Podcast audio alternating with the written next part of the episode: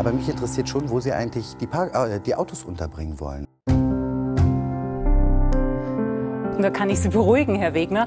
Keine Sorge, ich glaube, die allermeisten Fahrräder werden weiterhin an Fahrradbügeln abgestellt werden und nicht auf Parkplätzen. Also, dass wir den Raum neu verteilen müssen, ist ja völlig klar. In einer wachsenden Stadt mit unterschiedlichen Verkehrsbedürfnissen, da bin ich auch bei Ihnen, gar keine Frage. Und ich hatte Sie so verstanden, dass wir uns einig sind. Wird es nur gehen, wenn wir Stellplätze umwidmen?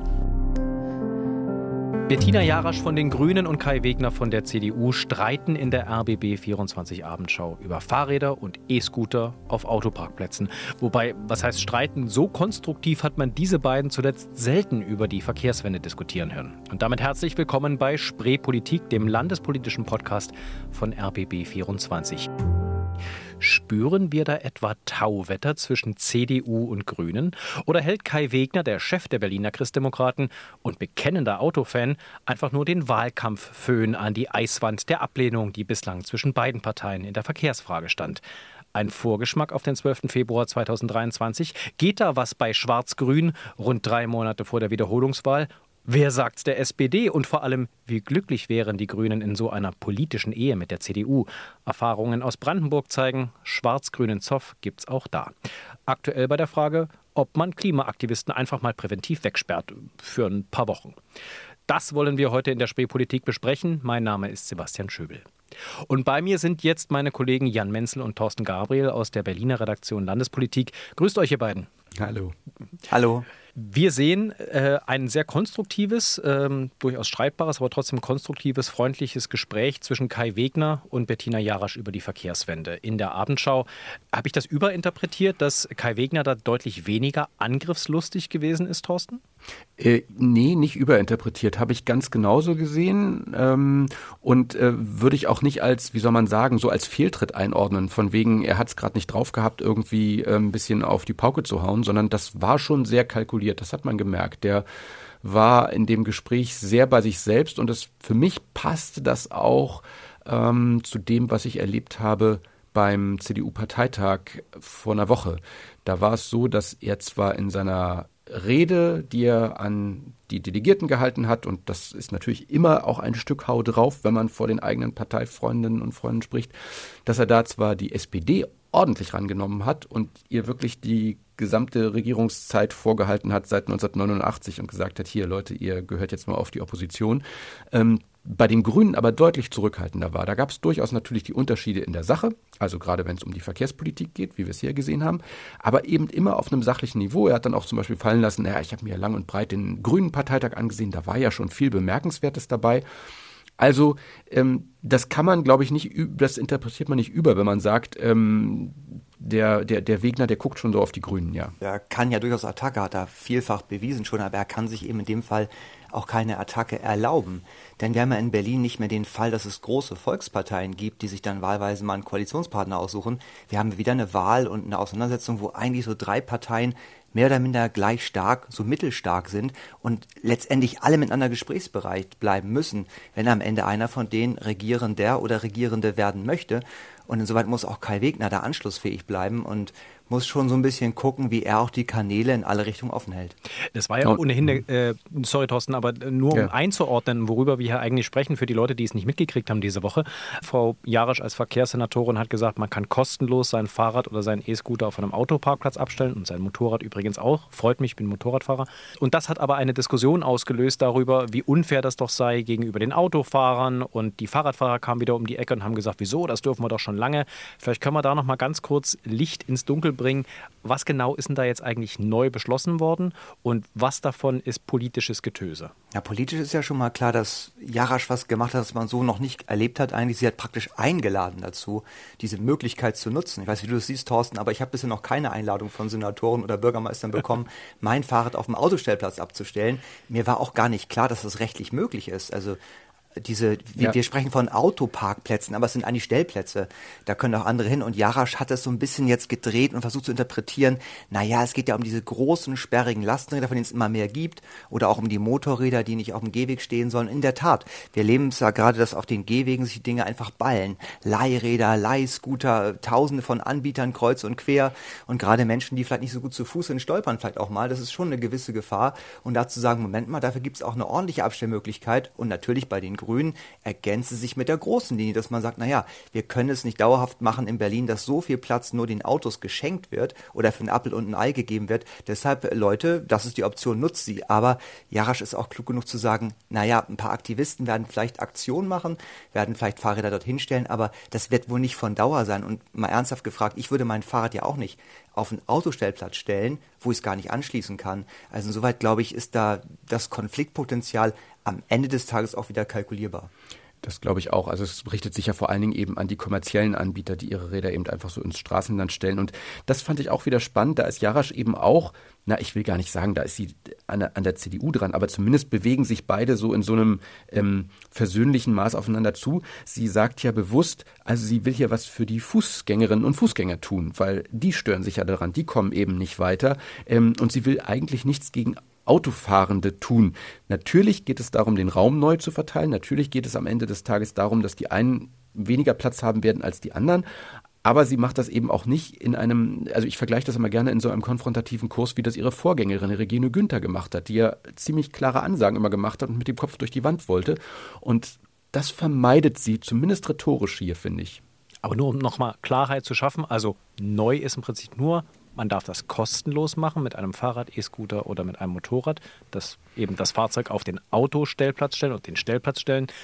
Autos müssen natürlich weiterhin Parkgebühren zahlen, ähm, aber dass das generell erlaubt ist, das war schon immer in der Straßenverkehrsordnung so geregelt, oder? Genau, mhm. ja. Also wer war, hat sich ja da jetzt geschickt verhalten? Äh, war das äh, ein, ein, ein geschicktes Wording von Frau Jarasch, die eine Seite daran zu erinnern, was sie darf, ohne der anderen äh, jetzt explizit wehtun zu wollen? Äh, oder hat hier äh, Herr Wegner eine, eine Möglichkeit genutzt, sich zumindest in der Frage so ein bisschen an die Grünen ranzuwanzen, in der Hoffnung, vielleicht wären das ja doch noch Koalitionspartner? Also auf Wegner bezogen würde ich sagen, ist die Strategie so ein bisschen, dass er darauf setzt, dass die Grünen auch von der SPD als Koalitionspartnerin genervt sind. Also bei der CDU sitzt das Trauma von 2011 bis 2016 noch ziemlich tief. Da fühlten sie sich ziemlich über den Tisch gezogen an vielen Stellen und ähm, da haben sie im Grunde das erlebt und deswegen können sie ein bisschen mitfühlen, wie es mitunter bei Rot-Rot-Grün oder Rot-Grün-Rot umgeht.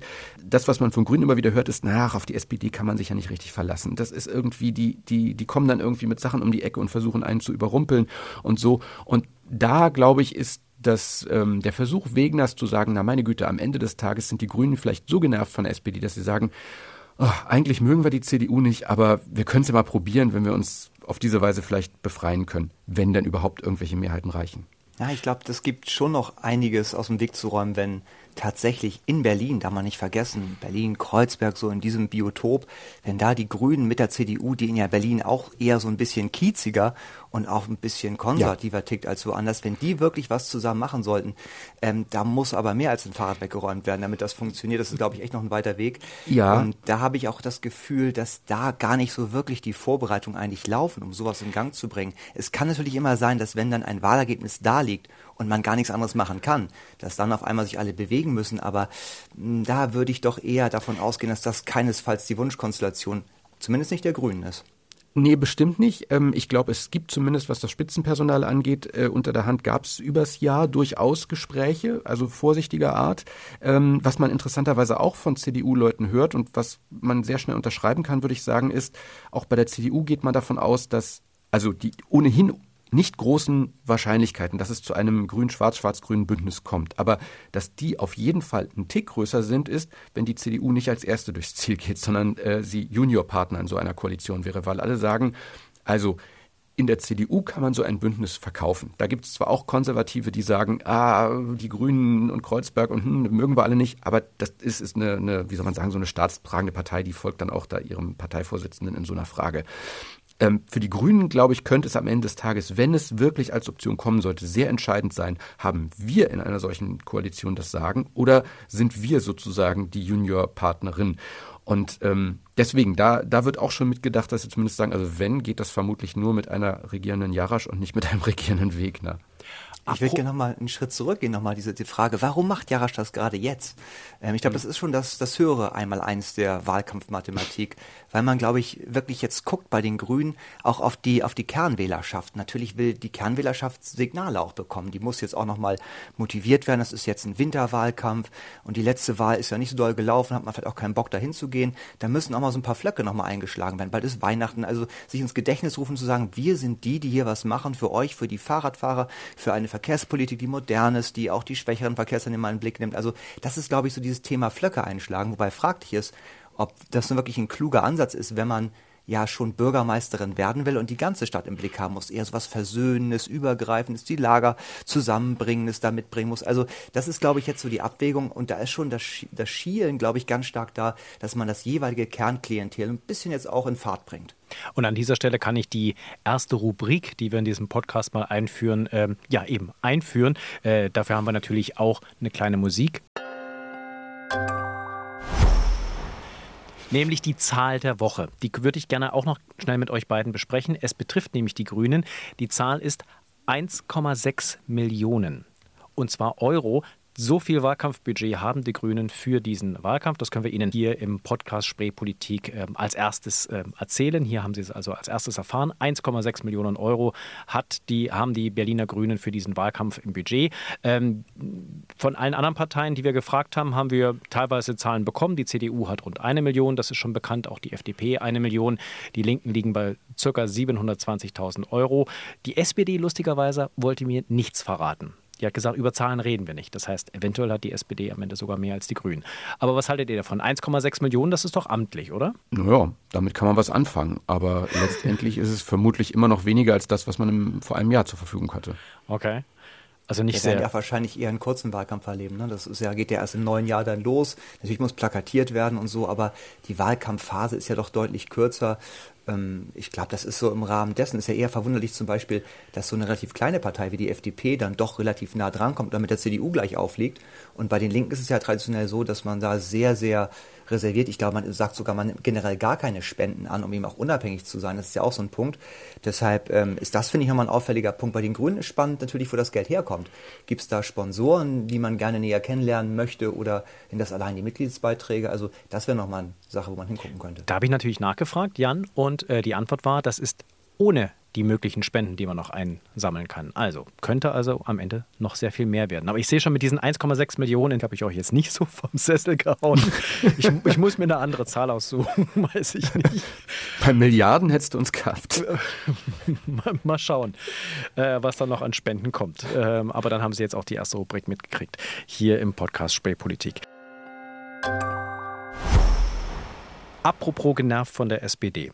Äh, wir hatten diese Woche noch die Chance, in äh, einen, einen, wunderbar äh, interessanten, sehr politiknerdigen Vorgang hineinzuschauen. Betrifft auch wieder die Grünen, speziell Bettina Jarasch. Die muss jetzt in Spandau als Direktkandidatin antreten, will aber eigentlich nicht muss sie aber. Bevor wir jetzt erklären, was das mit der SPD zu tun hat, und da gucke ich Richtung Jan, ähm, erstmal, Thorsten, du warst im Landeswahlausschuss, äh, hast dich mit diesen ganzen äh, Schwierigkeiten der Kandidaten, die nochmal antreten müssen, der Wiederholungswahl beschäftigt. Vielleicht kannst du noch mal ganz kurz erklären, äh, warum muss jetzt Bettina Jarasch, die bei der letzten Wahl 2021 auf Listenplatz 1 der Landesliste stand, aber nirgendwo als Direktkandidatin stand, warum muss die jetzt plötzlich in Spandau antreten und will aber nicht? Also, äh, ich behalte es mal auf der rechtlichen Ebene erstmal. Das Wahlgesetz sieht ganz schlicht vor, wenn irgendwo ein ähm, Direktwahlkreisbewerber, eine Bewerberin ausfällt, dann zieht man sich einfach den nächstbesten oder den nächstmöglichen von der zuständigen Landes- oder Bezirksliste. Bei den Grünen ist es die Landesliste und da steht eben auf Platz 1 eine Bettina Jarasch. Und deswegen ist sie diejenige, die dran wäre und auch dran ist und auch dran sein muss. Sie kann das nicht ablehnen. Also das habe ich heute auch nochmal mit dem mit der ähm, Landeswahlleitung besprochen. Es ist so, dass Ja, das Gesetz ist da nicht ganz eindeutig. Es sagt zwar, wer dafür in Frage kommt dann auf der Liste, aber es sieht explizit nicht vor, dass jemand das ablehnen könnte. Und die juristische Bewertung ist im Moment so, dass man sagt, na ja, also eigentlich ist ja diese Kandidatenaufstellung eine höchst komplexe Sache für die Parteien, also dass man einen Direktkandidaten, eine Direktkandidatin aufstellt. Und dass hier jetzt jemand einfach so von der Liste nachgezogen wird, ist eindeutig so etwas wie ein, eine Notfallmaßnahme. Und dann müsste man, dürfte man aber auf keinen Fall zu viel Spielraum geben den Parteien, um da noch irgendwelche Gestaltungsmöglichkeiten zu haben. Also sprich, dass zum Beispiel eine Bettina Jarasch, um jetzt bei diesem Beispiel zu bleiben, sagt, ah nee, ich will jetzt doch nicht nach Spandau, aber vielleicht, ich weiß ja, da tritt in, keine Ahnung, Kreuzberg auch noch jemand zurück, ähm, dann warte ich mal, lehne ich das ab und nehme das an. So, und das wäre, sagen die Juristinnen und Juristen, irgendwie dann doch ein bisschen vielleicht zu viel Spielraum an der Stelle. Das ist eine Notmaßnahme und deswegen muss man einfach ran, ohne dass man es ablehnen kann. Ist aber nur eine Sicht der Dinge halt. Und jetzt kommen wir zu dem Punkt, was die SPD damit zu tun hat. Äh, es gibt im Prinzip, glaube ich, zwei Gründe, warum Frau Jarasch in dem Punkt äh, ärgerlich Richtung SPD gucken kann. Das erste ist, sie muss in Spandau gegen Raed Saleh, den Fraktionschef der SPD, antreten. Und dass sie das gewinnt, ist relativ unwahrscheinlich. Aber die Genese, wie diese Geschichte überhaupt bekannt geworden ist, mit Frau Jarasch in Spandau, verknackt dazu, dort anzutreten, das kann Jan, glaube ich, ganz gut erklären. Das hast du in der Redaktionskonferenz diese Woche wunderschön dargelegt. Ähm, ich lasse dich einfach mal erzählen, was davon ist geschickter Wahlkampf, beziehungsweise ähm, einfach zeigt, wie schmutzig oder wie fies manchmal Politik sein kann. Ja, Bettina Jarasch ist da in keiner zu beneidenden Lage, muss man sagen, weil sie, egal wie man es dreht und wendet, es sieht immer alles nicht so richtig super für sie aus. Ne? Also sie muss irgendwo antreten, obwohl sie eigentlich gar nicht will. Dann ist es so, dass sie natürlich einen Wahlkreis hat, in dem jemand antritt, der sehr prominent ist auch, Rat Saleh, der SPD-Fraktions- und Landeschef und der das, ähm, der diesen Wahlkreis jetzt auch schon wiederholt mit wirklich riesigem Abstand gewonnen hat. Also von der Wählerstruktur kann man sagen, die Grünen haben da nicht viel zu bestellen. Und natürlich, wenn man Spitzenkandidatin ist und Bürgermeisterin werden will, dann will man nicht noch direkt irgendwie verlieren oder sich da so einen aussichtslosen Wahlkampf liefern. Das kann man ja partiell auch verstehen. Und da gab es eben juristische Spiegelfechtereien hinter den Kulissen im Bezirkswahlausschuss, beim Landeswahlausschuss, beim Landeswahlleiter.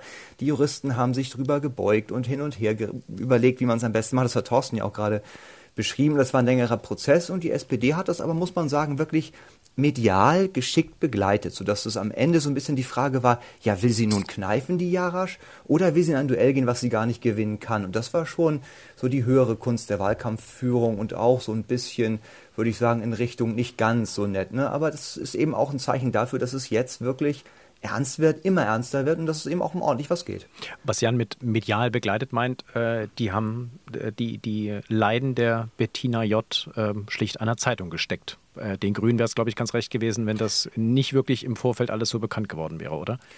Ja, man könnte praktisch sagen, Sie haben in einem laufenden Verfahren und Prozess, wo nichts entschieden war, in einem geradezu minutiösen Ablauf Dinge berichtet, dargestellt, die eigentlich noch gar nicht entschieden waren. Das war sozusagen, war schon so ein bisschen grenzwertig. Man konnte schon so ein bisschen merken, dass da auch ein Interesse dahinter steckt.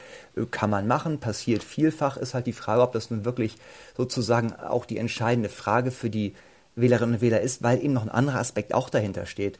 Das muss man sagen, jenseits der Frage, ob sie antritt oder nicht und gegen wen und mit welchen Chancen. Die Grünen sind eine Partei, die ein Prinzip super ernst nimmt, die Trennung von Amt und Mandat. Und Jarasch war beim letzten Mal, bei der letzten Wahl ja äh, gerade nicht als Direktkandidatin angetreten, weil sie gesagt hat, na ja, ich bin auf der Liste, ich komme ins Parlament, ich will Bürgermeisterin werden. Und dann kann ich nicht auch noch Abgeordnete sein. Das ist bei anderen Parteien anders, die kombinieren das so, aber bei den Grünen gibt es auch oft Streit drum, weil sie meint, ich nehme das sehr ernst. Und darum hat sie eben auch für sich in Anspruch genommen, nee, ich würde das Mandat, und das wird sie auch tun, äh, selbst wenn sie es in Spandau gewinnen würde, gleich wieder abgeben. Also es ist so ein bisschen was von lame duck und irgendwie auch ein bisschen was von jemand stellt sich zur Wahl, der eigentlich gar nicht will, weil er schon weiß, das geht mit meinen Parteiprinzipien nicht. Also das ist eine etwas vertracktere Gemengelage, wo sie durchaus Argumente hat zu sagen, auch naja, eigentlich bringt es nichts. Ähm, so, aber es ist nur wie es ist. Es gibt hier auch gerade eben, weil es ja nun so eng vom Korsett ist, was der Landeswalter vorgibt, keine Möglichkeit. Sie macht es, sie tritt an, aber vollkommen klar, sie wird das Ding nicht holen eher das Rote Rathaus. Das wird man eben nochmal abwarten müssen. Und das bleibt ihr natürlich nicht verwehrt, wenn sie in Spandau antritt, wie einem sowieso nichts verwehrt bleibt, wenn man in Spandau antritt politisch oder da wohnt. Ist ein schöner Stadtteil. Äh, da kann man auch mal Zweiter oder Dritter bei einer Wahl werden, oder? Ja in Spandau nett. spielt viel Politik, nicht? Also ich meine, ähm, Kai Wegner kommt aus Spandau, Reit Saleh kommt aus Spandau. Also wenn man sich mal die Landespolitik anschaut, da wird immer gesagt, es wird Politik aus Kreuzberg gemacht. Kann man auch anders sehen die Spandauisierung der Berliner Politik. Vielleicht müssen wir darüber auch mal einen Podcast machen. Könnte eine der nächsten Folgen sein. Äh, ich glaube, der Fall Bettina Jarasch äh, in Spandau zeigt auch, wie komplex diese Wiederholungswahl ist und wie viele äh, Unwägbarkeiten da drin sind. Eine Unwägbarkeit hat der Landeswahlleiter Bröchler diese Woche erwähnt. Die war mir noch gar nicht so klar. Der hat nämlich zum Thema, wie schwierig und komplex diese Wahlen sind, ein ganz grundsätzliches Problem angesprochen. Wir hören mal kurz rein. Die Situation ist ja nicht besser geworden. Nicht? In der Ukraine sind die Papierfabriken immer noch zerbombt. Wir sind auch nicht die Einzigen, die äh, Nachfrage nach Papier haben. Also wir befinden uns auch in einer Konkurrenzsituation. Das klingt vielleicht auf den ersten Blick sehr banal, dass man sagt, ja, Papier kann es ja nicht scheitern. Aber man muss sagen, wenn das Papier nicht äh, vorhanden ist, dann ist sozusagen die ganze Wahl nicht möglich. Wir werden sehen, ob diese Wahlzettel dann am Ende doch gedruckt werden können, ob genug Papier da ist. Da bleiben wir auf jeden Fall für Sie dran. Wir begleiten auch die Vorbereitungen zu dieser Wiederholungswahl natürlich sehr genau. Ich danke jetzt erstmal äh, meinem Kollegen Thorsten Gabriel, der wird uns verlassen und wir kriegen gleich Besuch aus Brandenburg. Dir, Thorsten, erstmal vielen Dank für die Erläuterungen und gerne in circa einer Woche wieder, wenn wir dann erneut über diese Wahl sprechen. Hm, gern dass es zwischen CDU und Grünen in Berlin gerade vielleicht ein Tauwetter gibt, ein politisches, haben wir gerade besprochen. Ähm, es läuft aber in dieser politischen Beziehung nicht überall blenden. Und das Beispiel dafür sehen wir aktuell in Brandenburg. Um das aufzuklären, äh, dachte ich mir, rufen wir einfach mal bei unserer Redaktion Landespolitik in Potsdam an.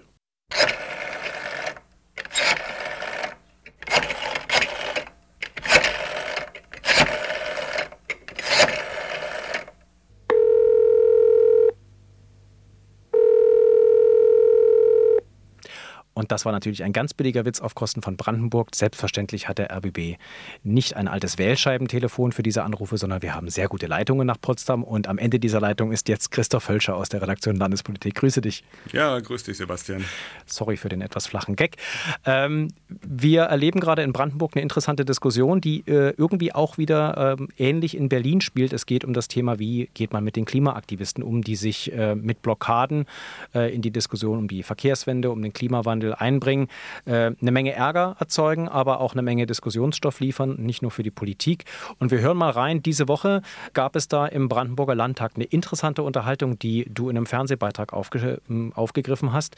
Wir hören erst den stellvertretenden Fraktionschef Björn Lakenmacher von der CDU, der erklärt, äh, warum man einen längeren Gewahrsam für diese Klimaaktivisten durchaus auch, ich sag mal, trotz des äh, Koalitionsvertrages ähm, umsetzen könnte. Also äh, über einen Koalitionsvertrag kann man immer reden. Ja, der ist ja nicht in Stein gemeißelt. Und daraufhin äh, sagte dann Marie Schäffer, die innenpolitische Sprecherin der Grünen, Folgendes. Der Koalitionsvertrag ist sehr klar bezüglich des Polizeigesetzes und ich glaube, ähm, der gilt für alle Beteiligten.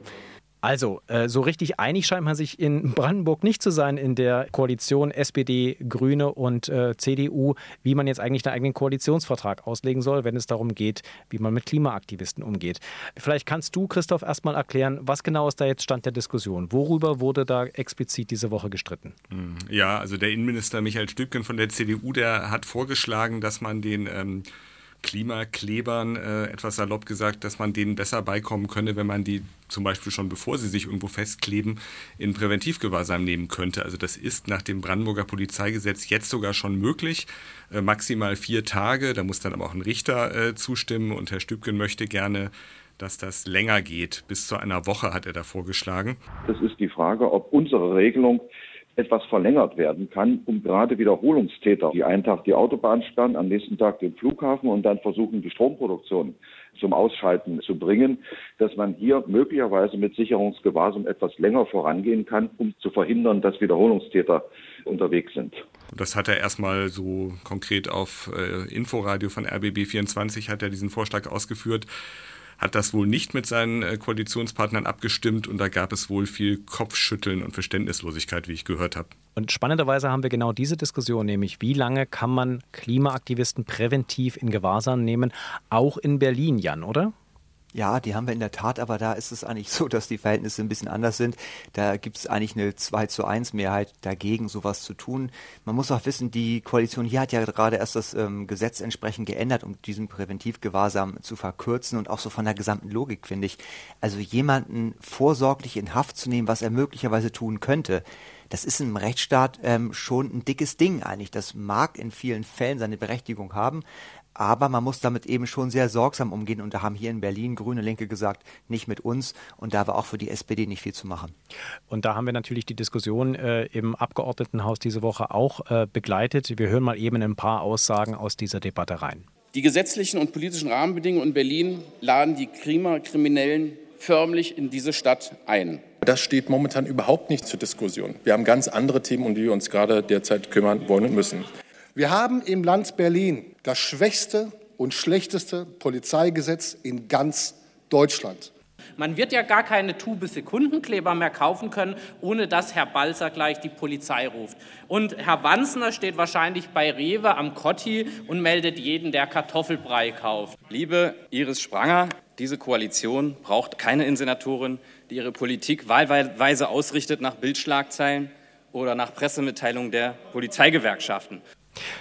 Also, es wird heftig gestritten über diesen äh, Gewahrsam äh, für in dem Fall Klimaaktivisten, präventiven Gewahrsam. Äh, die Leute sollen also, bevor sie irgendwas gemacht haben, ähm, in Gewahrsam kommen, damit sie keine weiteren Blockaden durchführen.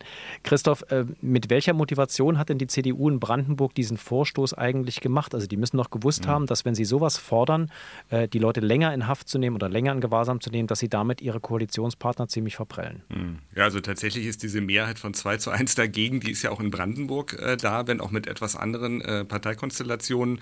Ähm, und tatsächlich fragen sich natürlich die Koalitionspartner, die dagegen sind, also in diesem Fall ähm, ähm SPD und Grüne, warum macht der CDU-Innenminister sowas? Dabei ja auch sekundiert von, seinen, äh, von seiner Fraktion, wie wir eben in dem Otto noch gehört haben. Die sagen ja, äh, durchaus, äh, ja, ja, kann man machen, sollte man prüfen, trotz Koalitionsvertrag.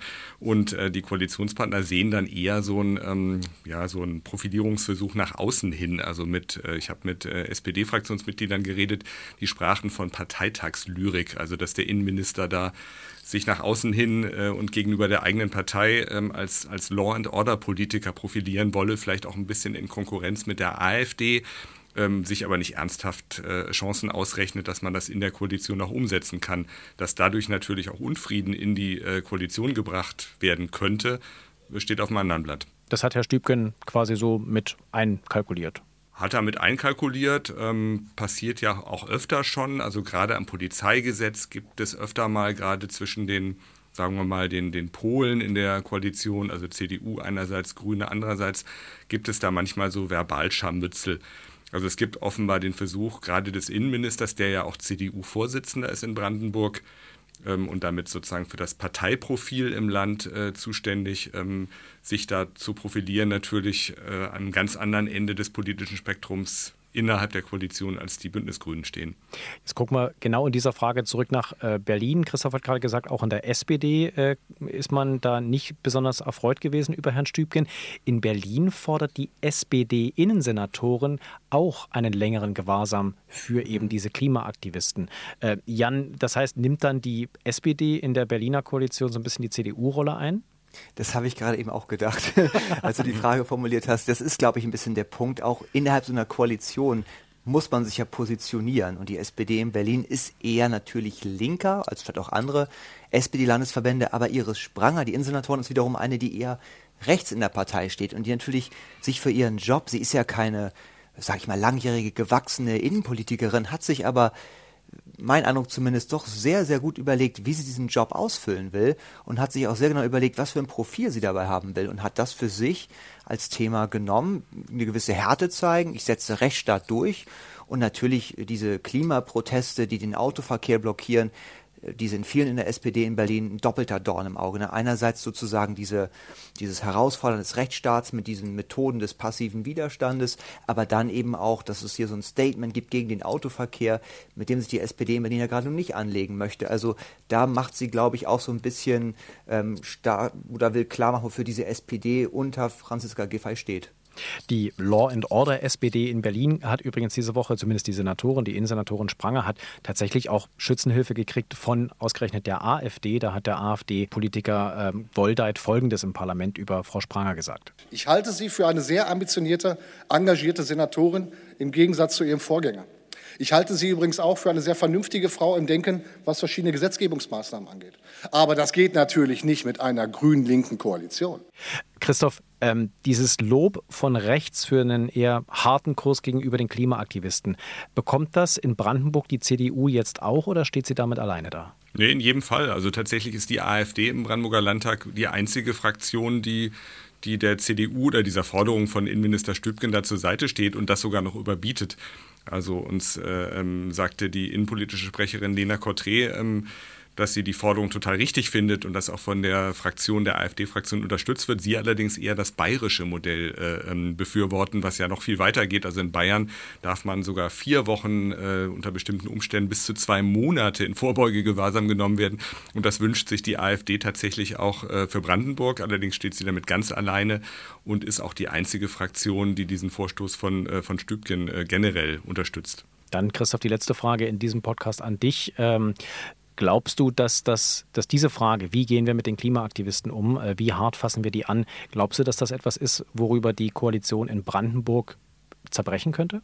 Ich denke nicht an dem Punkt, äh, aber natürlich ist diese Spannung zwischen ähm, CDU auf der einen und den Bündnisgrünen auf der anderen Seite ist natürlich, sagen wir mal, so eine so eine Sollbruchstelle, äh, vielleicht nicht am Punkt Umgang mit äh, ähm, Klimaschützern oder, oder Klimaaktivisten, aber wir haben ja auch andere Punkte, wo es immer wieder zu Reibungen kommt. Also Stichwort äh, ökologische Verkehrswende, da ist die CDU eher auf der Seite des Individualverkehrs, freie Fahrt für freie Bürger etwas zugespitzt. Die Grünen wollen natürlich viel stärker den Ausbau von von Radverkehr und äh, öffentlichen Nahverkehr. Ähm, anderer Punkt Energie, äh, Klimapolitik.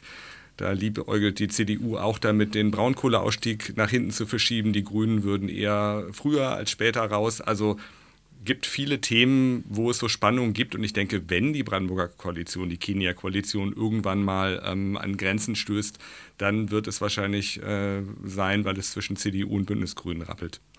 Und falls dann dort die Koalition zerbricht, gibt es natürlich Neuwahlen, aber bitte nicht so bald, weil das Papier brauchen wir im Februar bei der Wiederholungswahl in Berlin. Das haben wir jetzt ja auch gelernt. Insofern danke dir, Christoph Hölscher, nach Potsdam in die Redaktion Landespolitik dort und danke dir, Jan Menzel, äh, hier mein Kollege in der Landespolitik Berlin. Wir hören uns hoffentlich bald wieder, genau zu diesem Thema oder zu irgendeinem anderen. Auf jeden Fall in einer Woche hier beim Landespolitischen Podcast von RBB24 Spreepolitik. Ich danke euch beiden. Jo, danke auch. Tschüss. Gerne. Und das war's mit dieser Ausgabe von RBB24 Spreepolitik. Die nächste Folge dann nächsten Freitag. Vielen Dank fürs Zuhören, sagt Sebastian Schöbel.